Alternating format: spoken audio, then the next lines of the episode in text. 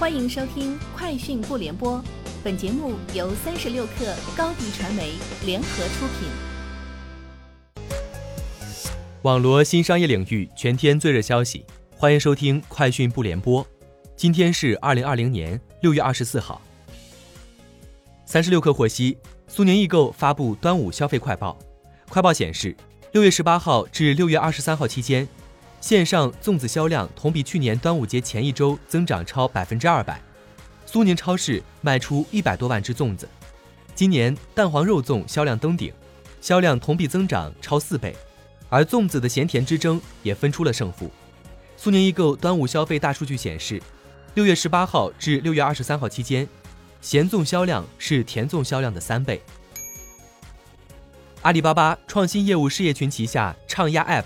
今天发布新版本，在新版中，产品界面将以信息流的方式呈现站内音乐内容，同时新增设底部导航栏，一键点击加就可以看到搜歌入口以及热歌排行榜。Redmi 官方公布了 Redmi 九国行的售价，四加六十四 GB 版本售价七百九十九元，四加一百二十八 GB 版本售价九百九十九元。六加一百二十八 GB 版本售价一千一百九十九元，目前已经开启定金预售。华为全球旗舰店南京东路店今天正式开业，坐落在中华商业第一街南京东路上的南京大楼，营业面积近五千平方米，是华为迄今为止全球最大的旗舰店。端午节前，高德打车接送机服务上线了奔驰车型。在上海、杭州、广州、西安、成都、北京等六个城市，往返机场可以预约奔驰车。七月三十号前限时五折起，最低价格近似快车。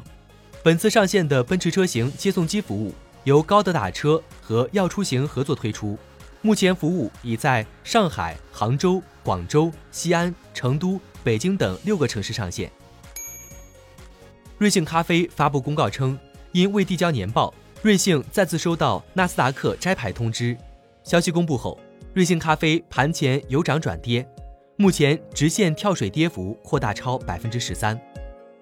以上就是今天节目的全部内容，节后见。